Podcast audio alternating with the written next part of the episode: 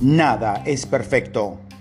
Estaba en San José, Costa Rica, alojado en un elegante hotel boutique junto a un precioso canal. Al salir, la joven de la recepción me preguntó con amabilidad, ¿qué tal ha sido su estancia? Espero que... perfecta. Y entonces, antes de que pudiera responder, añadió, por supuesto, nada es perfecto. Mmm, nada es perfecto. Qué gran observación. En la naturaleza no hay banco de arena, jardín, arroyo sinuoso, flor perfumada ni frondoso bosque que sean perfectos. Lo mismo ocurre en la vida, ya que se rige por las mismas leyes naturales. No encontrarás nada que sea absolutamente perfecto, jamás. Y en cuando aceptes esto, descubrirás que las cosas son mucho más fáciles de manejar existirás con mucho más alegría, tranquilidad y genio espiritual. Nada en lo que trabajes será jamás perfecto, aunque sea tu obra magna.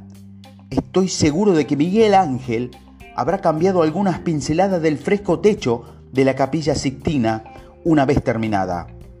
Que Lev Tolstoy habría estructurado Guerra y Paz de forma un poco distinta si hubiera tenido una segunda oportunidad y que Marie Curie habría imaginado de nuevo varias de sus innovaciones científicas tras una reflexión más profunda.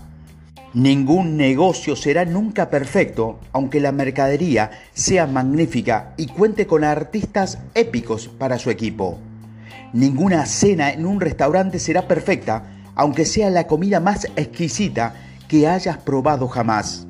Ningún par de zapatos, ninguna tarta de pastelería, ninguna película que veas por televisión ni ningún partido entre los mejores jugadores será nunca perfecto. Y ninguna relación personal será perfecta, porque aún no he conocido a la persona perfecta. Pero aquí está lo maravilloso. Cuando aceptas esta certeza sobre la perfección de todas las cosas, empezarás a ver de forma automática la magia que hay en ese desorden. Empezarás a ver la química, la auténtica alquimia en los objetos, las experiencias y los seres humanos que tienen defectos. Aprenderás a confiar en que todo es perfecto en su imperfección.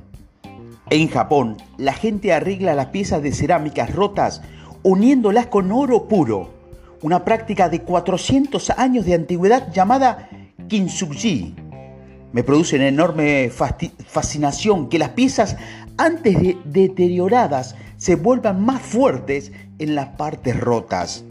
Y lo que es más importante, el método celebra la verdad que entraña que algo con defecto se pueda concebir de nuevo como algo todavía más valioso.